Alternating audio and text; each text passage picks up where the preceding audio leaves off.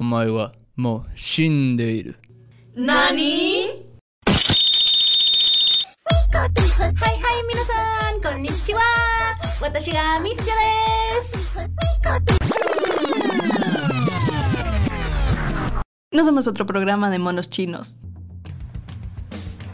F en el Chal. Escúchanos todos los martes en Spotify.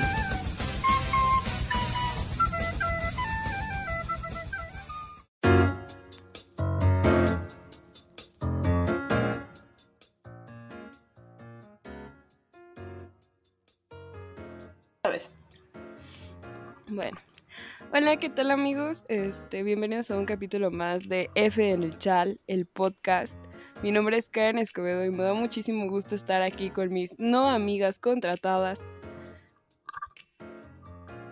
Cubo, amiga no contratada. Bienvenidos. Hola, soy Misia, amiga no contratada también. Qué gusto estar aquí otra vez. Chale. Épico. Ahí te Obvio. encargo, ya te mandé la tarjeta por el privado, ¿va? Son mil pesos. Gracias. Dos rico pollo y me estoy arriesgando. Híjole, acepto. Bueno, está bien. Necesito hacer mi sopa. bueno, quiero. Este, y bueno, chavos, estamos como iniciando este capítulo, parte todavía de la guía friki, ya no rápida porque nos extendimos mucho los capítulos anteriores, pero sí platicarles un poquito sobre pues estas diferencias que existen entre cultura, sobre todo friki en este caso. Y el día de hoy tenemos lectura friki, bien creativo el nombre, obviamente. Y vamos a, a, pues a decirles estos, mm, podemos decir, ah, vaya la redundancia por los de decir doble da. No, voy a borrar eso. Y bueno, podría decirse que son como los, los monos chinos ahora sí dibujados en papel o estas historias eh, que hacen los creadores y que después un estudio decide si los hace en película o en serie. No son historietas, no son cómics, se llaman mangas. ¿Qué es? ¿Qué es? Pues el manga. Según Es, Wikipedia. según, eh, según mis años de experiencia gastando mi dinero en mangas, eh, la manera más fácil y sencilla de entender lo que son es el cómic japonés. Así de fácil y sencillo. Es una historieta ilustrada, desarrollada, distribuida y publicada en Japón que varía el este varía la duración, varía obviamente también el precio y varían los temas. Los géneros y la demografía seguía seguía por los mismos nombres del anime de los que ya hablamos en re- reiterados capítulos. Son exactamente eh, los mismos géneros. Y ah, tienen una manera de distribución un poquito peculiar, diría yo. Aquí en Occidente estamos acostumbrados a los cómics de Estados Unidos que salen estos como que libritos, ¿no? Estos, estas historietas muy delgaditas que salen cada mes más o menos y están por ahí pues distintos títulos, los más conocidos obviamente los superhéroes, que sale Deadpool y Spider-Man número 1, número 2, número 3 y después de algún tiempo a veces sale todo un compilado que es un libro bastante grueso que trae todos los tomos de una sola de un solo título. En el caso de Japón, es algo parecido, pero diferente. es como el simi, no es lo mismo, pero es igual. Este, se distribuyen semanalmente o mensualmente, depende de la distribución de las revistas. ¿Por qué? Porque los capítulos de cada manga, de cada historia, se publican en revistas recopilatorias de distintos títulos. Creo yo que una de las más famosas es la Shonen Jump, que es donde se han publicado muchos éxitos que conocemos como Naruto, como Yu-Gi-Oh, como Dragon Ball. Actualmente me parece que ahí se publica My Hero Academia, se publica One Piece. Entonces cada semana va saliendo un número nuevo de la Weekly Shonen Jump y en cada tomo de la revista vienen diferentes capítulos de distintos animes. Cuando llegan a cierto número de capítulos publicados en las revistas, salen lo que conocemos como tomos recopilatorios, que son los que nos venden acá en, en Occidente. Si ustedes van a la tienda en, este, de Panini o si van a una convención donde hay donde venden mangas, lo que van a comprar es un tomo recopilatorio que trae bastantes capítulos. Y se leen de derecha a izquierda. Así es, acá empiezan por el final. Ujú. La Por lo historia que sería como- nuestro final. Ajá, o sea, como en Occidente vemos como el final del libro, bueno, así iniciarías para leer un manga. Y la historia está Sí. muy interesante. Por ejemplo, según San Google, dice que empezó como en, en los años de 1790 a 1912, ah, ¿verdad? Debido a la llegada de personas de Occidente a Japón y que, pues, este estilo de dibujo fue tomado en su... o sea, fue popular por los japoneses y que nace de la combinación de dos tradiciones, que es el arte gráfico japonés. Creo que todo el mundo ha visto eh, La Ola, no me acuerdo el nombre del autor, pero es súper popular. Eh, se la ponemos igual en el material de apoyo. Y pues bueno, es un producto de una evolución del siglo XI y también de la historieta occidental, como mencionábamos, o sea, el cómic podría considerarse que es de acá de Occidente y pues Oriente tiene, tiene otro nombre, pero tiene también otra, otra cuestión, ¿no? Y pues bueno, se fortalece la Segunda Guerra Mundial y la labor pionera de Osamu Tezuka. Así que está, está muy interesante. Osamu Tezuka fue un mangaka y animador japonés. Mangaka ahorita les decimos qué es. El mangaka prácticamente es como el autor de estas series, de estos libros. Y... Básicamente el autor del manga, Ajá, sí, sí, sí. el creador. Y bueno, se conocía como el dios del manga, debido a que su obra se expandió y difundió masivamente, pues la lectura y el consumo del manga como entretenimiento popular. Entonces sí, está muy interesante eh, cómo se hace estes- estos pequeños bebés que Misia compra muchísimo porque es súper fan de comprar mangas. Yo la he visto, Y la hemos Este. acompañado también. obvio. Sí, este. Soy culpable. em, Tengo 117 bien guardados. oh, por Dios. Y los que se acumulan esta semana, diría mi mamá. Y pues sí, así, así em- empieza el manga y, y ya pues se va como modificando hasta en 1988 eh, por la versión cinematográfica de Akira de Katsuhiro Otomo es cuando se empieza a, a dar como en Occidente, ¿no? O sea, gracias al éxito que tiene esta película en Occidente, se empieza a llegar el manga. O no sé si ustedes tengan como otra, otros datos, diría nuestro presidente. Ah, bueno, que, que no, que efectivamente Akira fue uno de los em, productos audiovisuales que hizo que Oriente empezara a entrar a Occidente y que Panini Manga publica el manga de Akira aquí en México. No nos están patrocinando, ya quisiera, pero ahí está. Por si lo quieren comprar legalmente, Panini. Ajá, Sí. bueno, y también, o sea, llega eh, Astro Boy de Osamu Tezuka. Y ya después, como hablábamos en el capítulo anterior, Mazinger Z o Grandizer.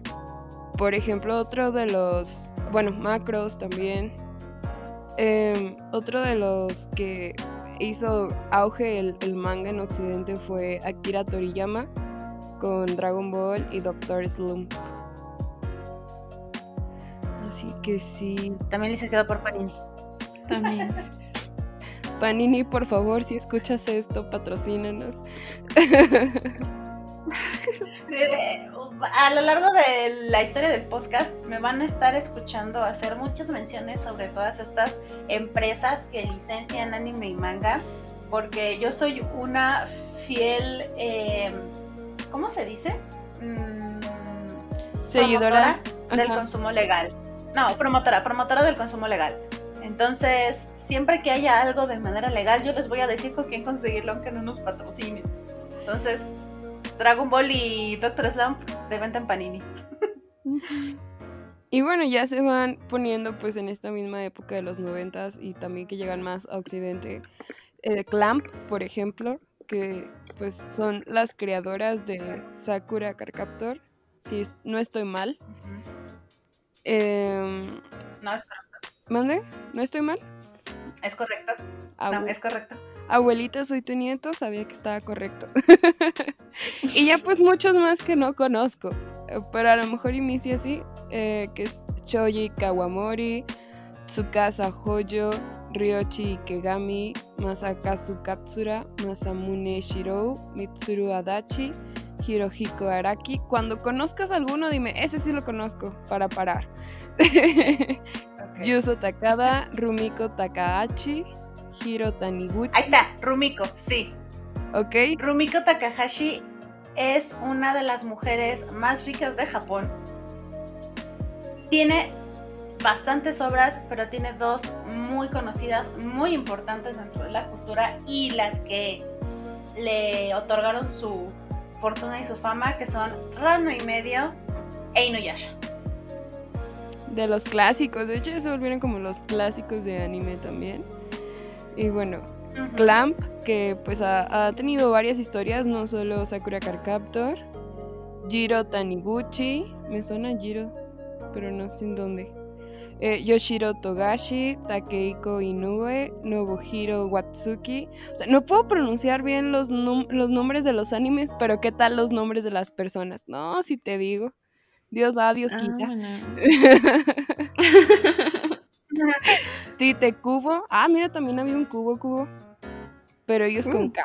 De No Oda. Masashi Kishimoto. Es Ajá. Pausa otra vez. Eh, Eiichiro Oda es el mangaka de esta serie interminable de One Piece. Y Masashi Kishimoto es el creador de Naruto. Ah, ¿verdad? Ah, sí. Con razón se me hacían conocidos. Parezco como, Sí. como las señoras de la lotería, nomás leyendo, leyendo, leyendo. Y se me pasó la jugada. Y ambos, ambos fuertemente eh, influenciados por Akira Toriyama. Pues sí, pues son como los tres grandes del shonen, sobre todo en esta cuestión de superhéroes. Efectivamente. Exacto. Eh, Kosuke Fushiyama, Naoko Takeuchi, Wataru Yoshizumi. Kentaro Miura. Ok. Pausa. Naoko, Wataru.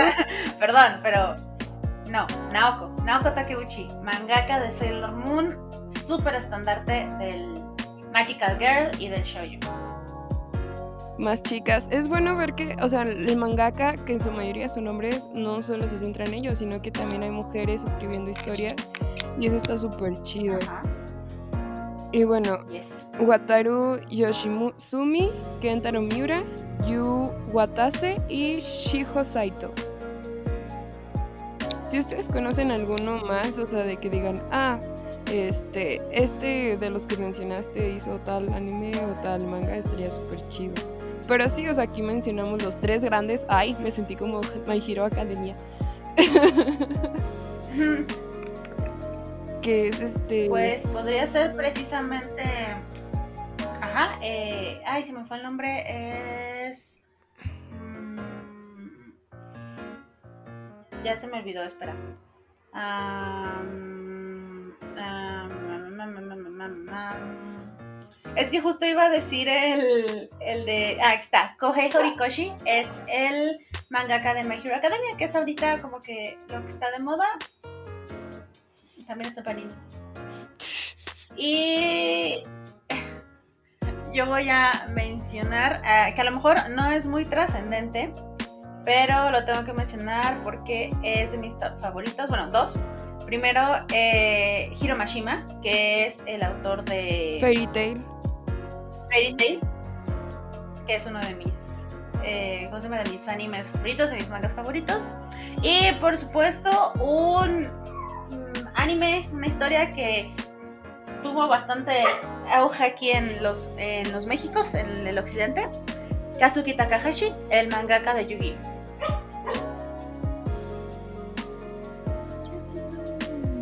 Sí, de hecho Yu-Gi-Oh tiene muchísimas, muchísimas series. Y pues bueno, yo me acuerdo haberlo visto en televisión abierta, fue uno de los pocos animes, por decirlo así, que llegaron a televisión abiertas eh, con doblaje latino. Me acuerdo verlo de, ¿cómo se llama? En el 5, ¿no? Este, Yu-Gi-Oh! y las diferentes como, este, temporadas y cartas y demás. Me acuerdo que tuvo mucho auge porque inclusive llegaban a comprar las cartas. Todos traían su mazo de cartas de Yu-Gi-Oh! Y hasta te enseñaban a utilizarlas. Muy complicado, la verdad yo nunca aprendí. Mi dragón de ojos azules de- va a derrotar a tu carta. Missy es la que es súper fan, súper, súper fan al respecto. La maga. Ajá. Efectivamente. Y ella, ella creo, no sé si tenga cartas de Yu-Gi-Oh! ¿Tienes cartas de Yu-Gi-Oh? Yo creo que sí. Sí, tengo ahí mi colección de cartas de Yu-Gi-Oh! No son las primeras que tuve, eso es una historia muy triste. ah, pero sí tengo ahí mi colección de cartas. No sé jugar muy bien, pero las tengo porque pues, me gustan mucho. Es que es todo un, un arte. Algún día vamos a tener de invitado a un jugador de cartas. Porque es otra de las cosas frikis. Entonces estaría súper cool que nos digan como las reglas y cosas al respecto. Pero bueno. principalmente de los juegos, ¿no? O sea, los juegos que se trasladan de los mangas o animes a la vida real. Eso estaría chido. Sí, sí. Estaría súper chido, la verdad. Bueno, Y bueno, creo que eh, no es como lo único que hay. Creo que el manga es como el más conocido o uno de los más consumidos. Sin embargo, en- es japonés y varía, varía muchísimo porque cambia el nombre, cambia también un poco el, pues la distribución, las historias, el...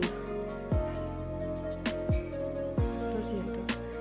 Bueno, cambia un poco la las historias. geográfica. Exactamente, y el nombre también, porque depende mucho. No es igual un cómic, por decirlo así, eh, una historieta japonesa a una historieta china. ¿Ustedes saben como las o los otros nombres que lleva y por qué son diferentes? Sí.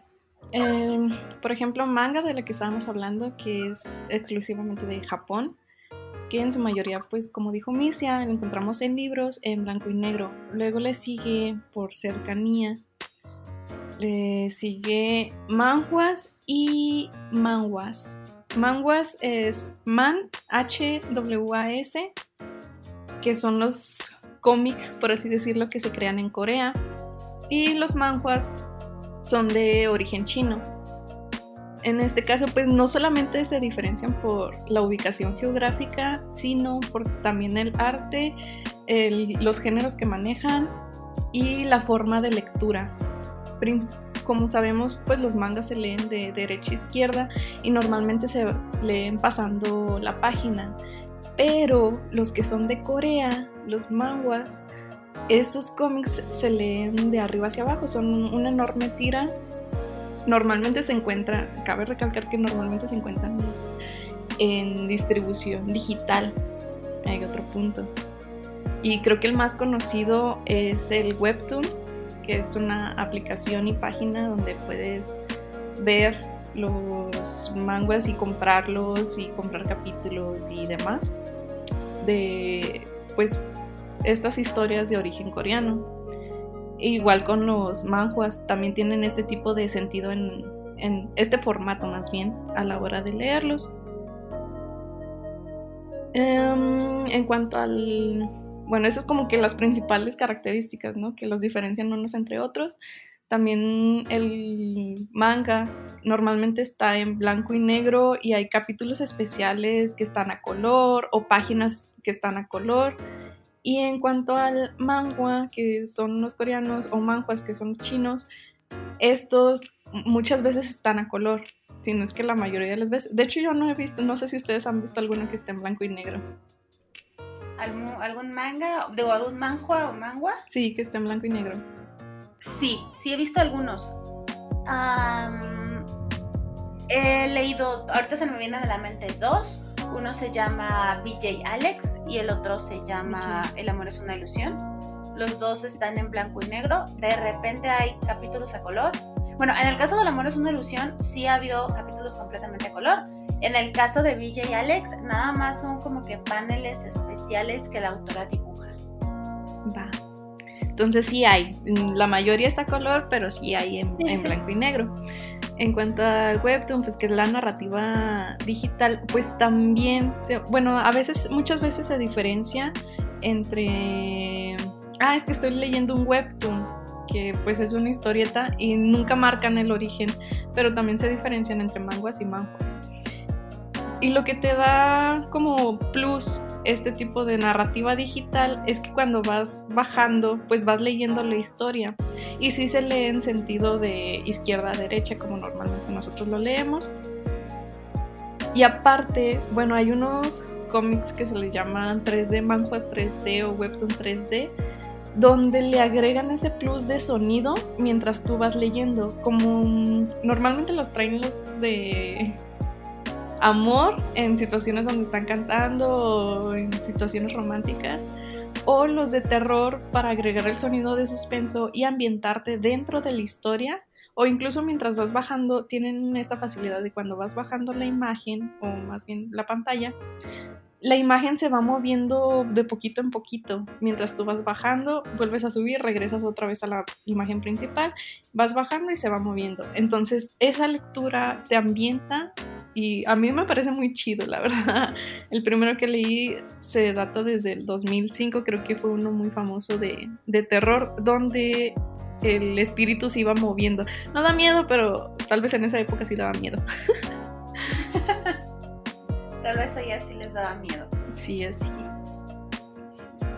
Aquí está muy, a mí se me hace muy interesante todo esto de las diferencias entre los manjuas y manguas, que son diferentes a los mangas, Ah, principalmente por la manera en que los distribuyen. Como tú ya dijiste, son en la mayoría, más no en la mayoría, son digitales. Entonces, el, el título, la historia tiene que ser muy, muy exitosa en su plataforma para que pueda salir a la venta el formato físico porque son muy caros, porque por lo mismo que en su mayoría son a color, porque están hechos para un público digital, imprimirlos cuesta mucho trabajo y cuesta mucho dinero para que se vean bien las impresiones y para que se pueda apreciar bien el color. Entonces no cualquier título se va a vender físicamente.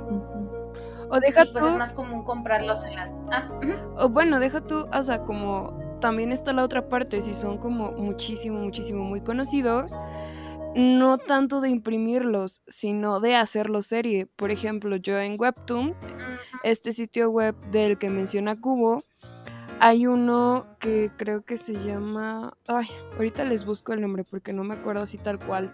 Porque lo estaba leyendo en inglés y luego lo estaba leyendo en español. Eh, pero ese lo acaban de sacar en... En... En Dorama, porque es, es coreano. Es una serie coreana. Dorama. Ajá, y le acaban de hacer un drama o una novela, por decirlo así, a ese webtoon. Pero tiene un nombre raro. Ahorita les, les digo cuál es. Ya estoy metiéndome a webtoon para poder decirles el nombre. Pero creo que tiene que ver con belleza. Pues también Torre de Dios o. Tower of God. Ese también es un webtoon eh, a color. Y luego lo trasladaron a, al anime. O sea, compraron los, los de... Bueno, pues ya saben sus manías ahí entre las organizaciones. Webtoon los compra para seri- serializarlos. Y el que ve potencial, pues ahí tiene su anime. Secretos Claro, y es de que aparte, belleza. bueno, We- Webtoon está... Disculpa. Se llama Secretos Ah. de Belleza. Ah, está bien, este... Ah, creo que sí, ya sé cuál es. Sí, ahorita anda de moda porque tiene su adaptación. Ajá. Es creado por Jaung, Jaung Ji. Es, es este coreana. Pero sí, o es lo que pasa con muchos de los webtoons. Y en su mayoría pues son asiáticos, pero también como que ya los adoptamos en Occidente. Aunque, bueno, en caso de esta plataforma Webtoons, la mayoría son gratuitos y sí, como tú dices, está entrando mucho al mercado occidental. Pero hay otra plataforma que es muy interesante que se llama Lessing. Esa Ah, es sí. dedicada específicamente a manguas, o sea, a, los, a las historietas coreanas. Y es también muy interesante ver que la mayoría de los títulos populares dentro de este mundo de los manguas son ya hoy. No sé por qué, la verdad, pero en ese sabe. sitio en específico, en Lessing, la verdad es que no sé, te voy a decir por qué. Porque son títulos, eh, en el caso de los manguas, son como que historias, pues algunas buenas y algunas malas, o sea, hay de todo. Pero la mayoría de las artistas se publican ahí porque en el internet, en esta plataforma, hay más seguridad de hacer sus trabajos sin censura. Entonces, pues los publican ahí, la gente los consume, no tienen censura, pero hay un detalle, y es que tienes que comprar capítulo por capítulo, no puedes comprarlo todo junto.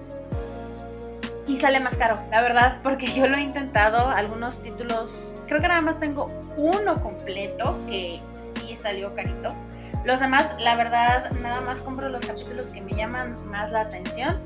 O me voy a, me espero a que algunos títulos tienen estas ofertas de se bloquea un capítulo cada 24 horas y me tardo la vida entera leyéndolos, pero pues, por lo menos los tengo ahí. Ah, entonces hay que comprarlos capítulo por capítulo y en esta plataforma en específico, en Lessing, nada más es para autores coreanos. Está traducido al inglés y al coreano nada más. Y la mayoría son, pues ya dije, ¿no? BL, principalmente porque no hay tanta censura, pero, pero, es un arma de doble filo, porque Lessing le roba dinero a las creadoras. Ah, ¿verdad? Sí, de hecho algunos de esos creadores se mudaron a otras plataformas y hubo algunos problemas ahí de para pasar sus por los contratos que tienen, pasar sus los cómics que ya tenían a estas otras plataformas. No es imposible, sí se puede, pero hay muchas cosas que tienen que hacer los autores para poder hacerlo. Igual ha de ser, bueno, yo creo que eligen muchas veces publicar en Lessing por la facilidad y por la apertura, ¿no? De tratar este tipo de temas y cómo mostrarlo. Porque como tú dices, sí hay mucho BL, GL, romance maduro, también hay fantasía, acción, drama, lo que quieran, pero también ta- toca temas que son un poquito fuertes o que podrían eh, dañar la sensibilidad de alguna persona. Porque de hecho, este, mm, ¿cómo se llama? Hay uno que veíamos que era BL que estaba un poco fuerte, que trataba, esta, Killing no Stalking, Killing Stalking. Ah, Sí, claro. es de Leshing, ¿no? sí, sí, sí. La temática, pues nada más imagínate la temática. Sí, el- se traduce como matar y espiar, algo así, y está muy raro, no lo lean. Si son sensibles, no lo lean. Si tienen curiosidad, adelante. Trance.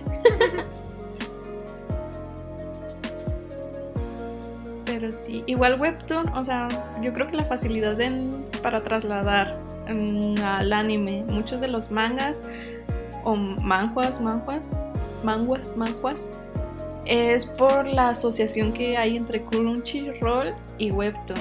Y por eso muchos autores quieren irse a Webtoon para que su historia pegue y poder tener una se- serialización más fácil.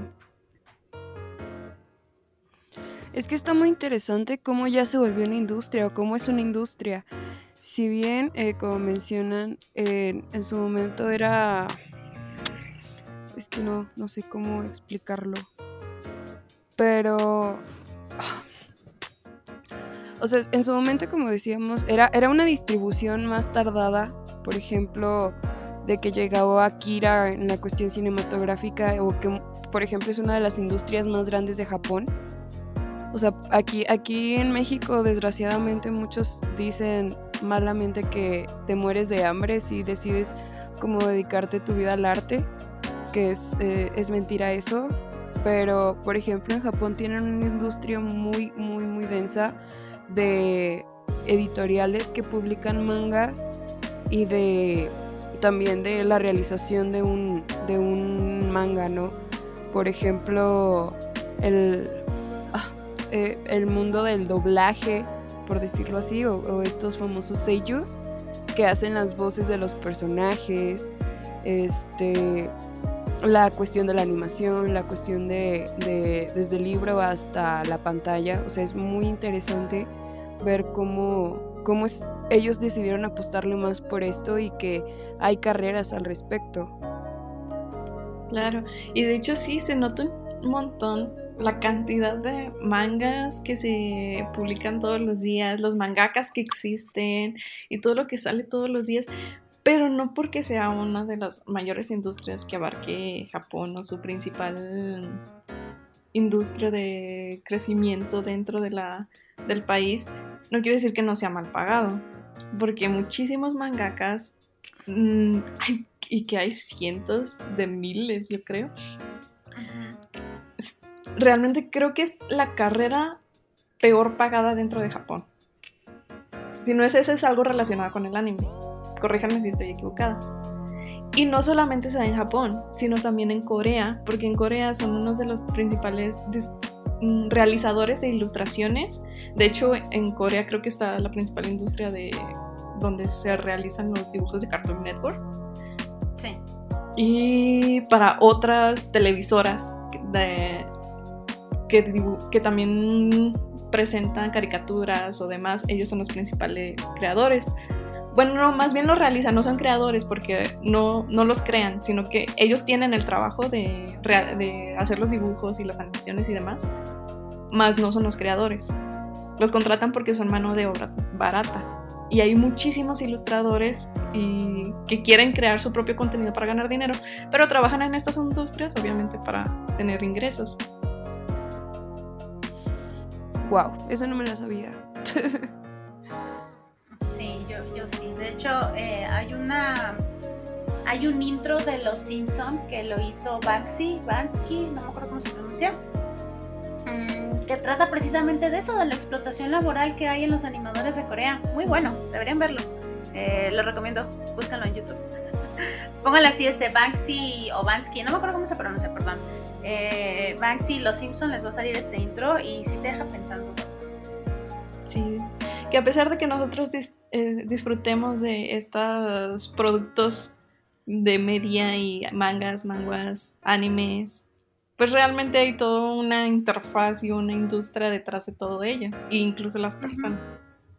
Claro. Aquí también hay algo muy importante que creo que es este parte de las razones por las que a veces se demerita el trabajo de todos estos artistas y es la piratería. Mm, Por, eh, en el caso del manga, mm, es todo un proceso, incluso el piratearlo, porque tienes que encontrar a alguien que te compre la revista, que escanee las páginas del título que quieres y tiene que haber personas que limpien las páginas para quitarles el texto, hay- que haya traductores del idioma, luego ponerlo y ahora sí postearlo en, en redes. Por eso es que a veces la piratería no es tan rápida como, como nosotros creemos. Tardan de dos a tres días. Si tienes mucha suerte, sí te, sí te lo sacan el mismo día, pero porque son títulos ya digitalizados. En el caso del webtoon, bueno, del, man, del manga y el manhua, sí es muchísimo más rápida la piratería porque pueden hacer capturas de pantalla. Sí. Yo, yo no sé cómo le hacen, porque yo lo he intentado con mi celular para guardar algún panel que me gusta y la, la aplicación me lo prohíbe. Yo no sé cómo le hacen, pero logran sacar capturas de pantalla y como muchos títulos ya están traducidos en inglés, es más fácil encontrar un traductor, un traductor de inglés a español que de coreano o chino a español. Y ese mismo día, dos, tres horas después de que salió, lo encuentras en tu idioma o encuentras en idioma original, pero ya distribuido ilegalmente en redes sociales. Y al final de cuentas le estás quitando ganancias al autor. Algunos autores sí apoyan la piratería. Es muy curioso. Eh, algunos autores sí lo apoyan porque eh, gracias a que el título se, se viraliza y se hace popular, es que se dan cuenta que la gente lo quiere y a veces compran los derechos para hacer animaciones. Y otros, con toda la razón del mundo, están totalmente en contra de la piratería porque lo el capítulo lo compra una persona y ya lo vieron mil. Entonces, Sí. pues es dinero perdido. Pero fíjate que también hay otra cuestión. Los que son realmente fanáticos o fans de estas series o de estos mangas lo quieren en físico y muchas veces no está en físico. Sin embargo, hay editoriales que ellos mismos se ofrecen a los autores a sacarles el libro incluso con pasta dura y demás, con esta tecnología de las impresiones para poder sacar los tablones que hay así como en cada división de los... Porque cuando lo estás leyendo te vas a dar cuenta de que hay como espacios dentro de las mismas ilustraciones que se dividen por cuadros. Entonces hay zonas que están en blanco y esas son las que pasan al papel impreso y esos son los que venden, los, real- los que son fans de, esos, de esas series o de esas creaciones, sí los compran. Y es una doble ganancia el hecho de que lo hagan en físico. O, saquen, o incluso que saquen productos como muñecos o demás, como lo hacen muchas empresas de Disney. La merch. Sí, O sea, claro. merch al respecto, que es lo que muchos creadores hacen. Sí. De decir, bueno, voy a hacer tazas impresas, voy a hacer camisas, por ejemplo. Sí, exactamente. Sí. Sí, incluso pasa algo muy curioso. Eh, yo estoy muy metida a todo este mundo de las compras en internet de monitos chinos. Incluso hay una página que se llama Tráfico de Monos Chinos. Y todas estas tiendas en Facebook, cuando salen algunos títulos físicos, hacen pedidos. Y me he encontrado con comentarios, que la neta si yo tuviera el dinero en ese momento también lo haría. Me he encontrado con comentarios que dicen, yo lo voy a comprar aunque no sepa qué dice para apoyar a la autora. Sí. Y está muy interesante, y es así, muchas personas eh, en estos grupos que hay de Facebook de consumo de, de anime y demás, se encargan de avisar a los demás cuando hay ofertas en ese tipo de que, oigan, eh, Lessing está dando monedas para poder leer tal, tal manga, si lo digo, tal manhua, si lo quieren leer, vayan, agarren sus monedas gratis y léanlo. Oigan, ¿saben qué? Hay rebajas de las monedas, pueden comprarlos y hay toda una manera de, ganar monedas gratis sin gastar dinero real. Y, y- agarran esta bandera de que no entiendo lo que dice, ya lo leí de il- ilegal en Facebook, pero quiero apoyar a la autora porque me gusta su trabajo. Sí. Y eso está muy bonito. Bueno, a mí me da mucha Ujú. ternura. Sí, claro, y pues también, obviamente, lo más, lo más sencillo y lo más fácil y lo que podemos entender en el caso de los mangas, pues es ir a tu panini más cercano y comprarlo. Y, y es en serio, o sea, en verdad soy una gran eh, promotora del consumo legal, sobre todo de los animes, porque poco a poco nos están trayendo más cosas. Entonces, si por ejemplo a mí me gusta My Hero Academia y lo leo ilegal, bueno, pues si ya lo, bueno, lo, perdón, si lo leí ilegalmente, si hay algún capítulo en específico que me gusta, puedo ir a comprarlo. Al menos eso fue lo que yo hice con Fairy Tail. Fairy Tail yo lo leí ilegal hace muchísimos años. Tengo dos tomos porque son los tomos que me gustan más, entonces fui y los compré. Eh, entonces, pues no lo compras completa, pero compras lo que más te gusta. O de repente puedes ir a, a checar la página de Panini y a lo mejor tienen algún título que te guste y lo vas comprando poco a poquito. Y es una manera de reeditar al autor para que pues puedan tener más ganancias, ¿no? Porque como decía Cubo, no es un trabajo súper glamoroso en cuestión de dinero. Y si somos realistas, son muy pocos los títulos que tienen un éxito tan grande que el autor puede darse ese lujo de ganar muchísimo dinero, ¿no? Porque sí, hace rato hablé de que Rumiko Takahashi es de las mujeres más ricas de Japón, pero no todos los mangas pueden ser Inuyasha o Ranma y medio. Y en el caso de Akira Toriyama, estoy segura que el señor tiene un chorro de dinero, pero no todos pueden ser Dragon Ball. Entonces, pues hay que tratar de apoyar a esos autores para que ganen un poquito más y para que vean que su obra sí les gusta a las personas. Sí. No, y es que también ponte, o sea, vamos a, a hacer como esta comparativa de que estos autores que mencionas y que nosotros tenemos para llamarlos clásicos, no había tanta industria en Japón en ese entonces como ahorita. Ahorita hay muchísimas personas que ya se quieren dedicar a esto. Entonces es una competencia mucho más grande la que hay.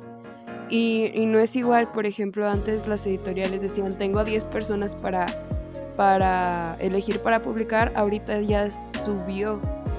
Por lo mismo de que, o sea, es más la demanda, por decirlo así.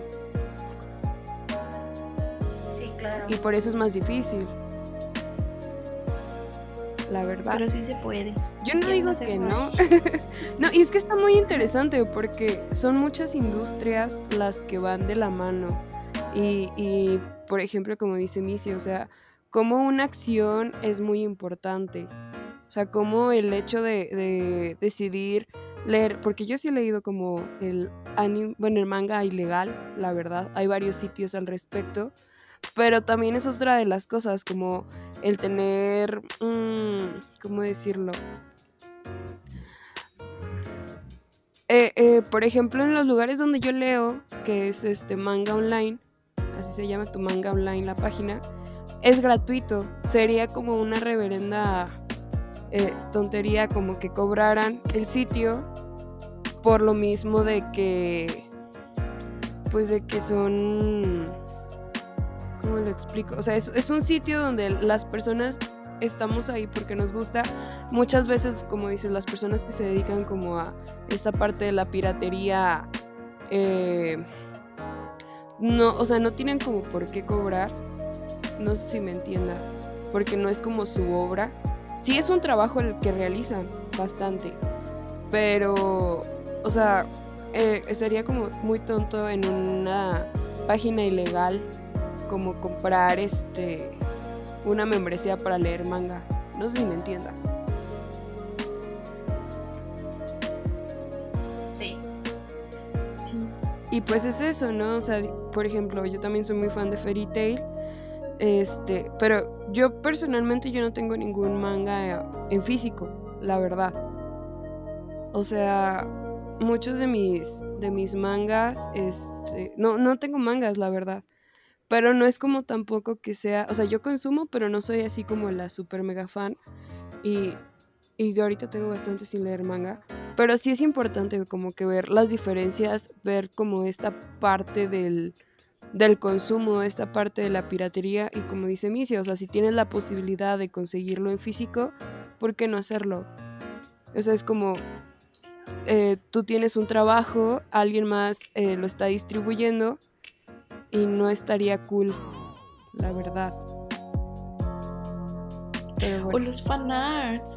O sea, los, los fanarts que hacen los. Ajá, sí, o sea, hay mucho fanfic, mucho fanart, pero después de todo, pues, o sea, es como, no es mi obra, no sé si me entienda. Sí, claro, o sea, está chido comprar fanarts y todo, pero al final del día ese dinero no llega al artista. Que algún día deberíamos hablar de todo esto que rodea al fanart, de si es ilegal, si es si es, perdón, si es legal, si es ilegal, Es si está bien, si está mal. Ajá, eso es historia para otro día, pero sí, o sea, sí está padre comprar fanart porque yo lo he hecho, pero también hay que tomar en cuenta que, no digo que no lo compres, sino que seas consciente de que ese dinero no va al artista original. O sea, apoya, a los artistas locales, apoya a los artistas independientes, pero ten en mente que compras un fanart y solo estás ayudando al artista del fanart. Síguelo haciendo, pero no pienses que vas a apoyar a todo el mundo con eso.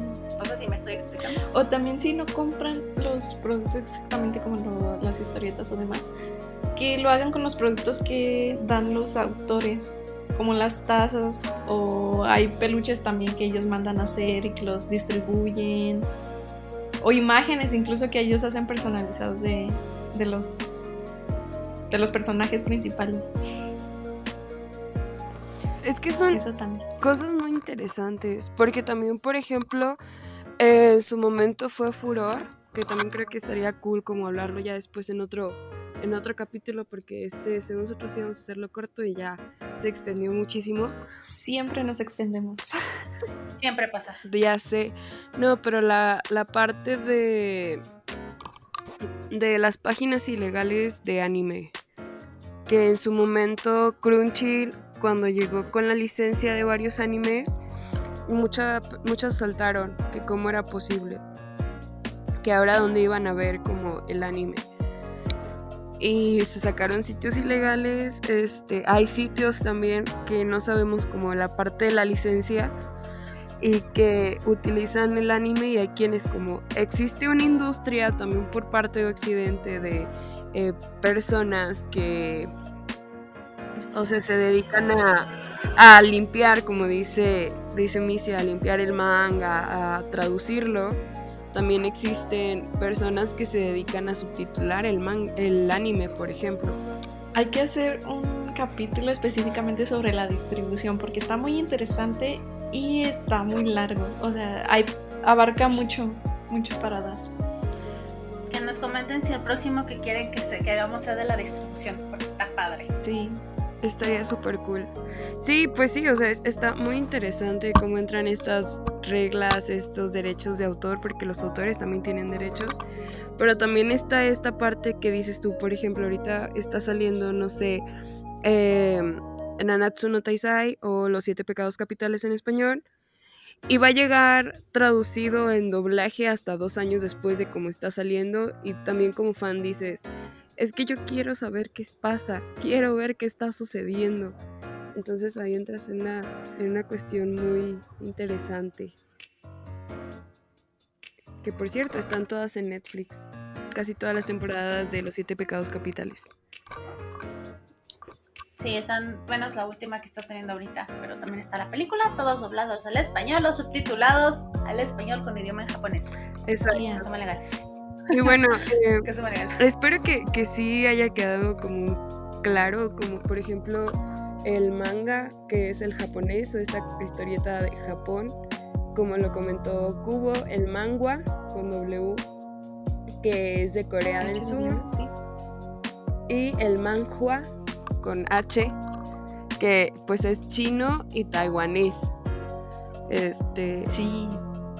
Y bueno, eh, yo soy Karen Escobedo y me dio mucho gustar el día de hoy aquí escuchando a mis, a mis compañeras, los que consumen su apoyo local y también eh, compartir el micrófono con ellas. Eh, y pues bueno, esto es F en el chat. Nos vemos cada miércoles en punto de las 6 de la mañana, que es a la hora que sale más o menos el capítulo en las diversas plataformas. Síganos en Facebook, estamos como F en el Chal, el podcast, para que pues no se pierdan nuestros memes y demás, que hemos abandonado un poquito el Facebook, pero ya nos vamos a poner al corriente. Estamos en eso. Exacto, exacto, exacto. Y bueno, ya sabes, síganos en nuestras redes sociales, síganos en TikTok. No, todavía no tenemos TikTok de F en el Chal, pero ve- vamos a dar la posibilidad. Este, yo soy Karen Escobedo y. Mm, Yo soy Cubo. Yo soy Misia. Y esto fue F en el Chal.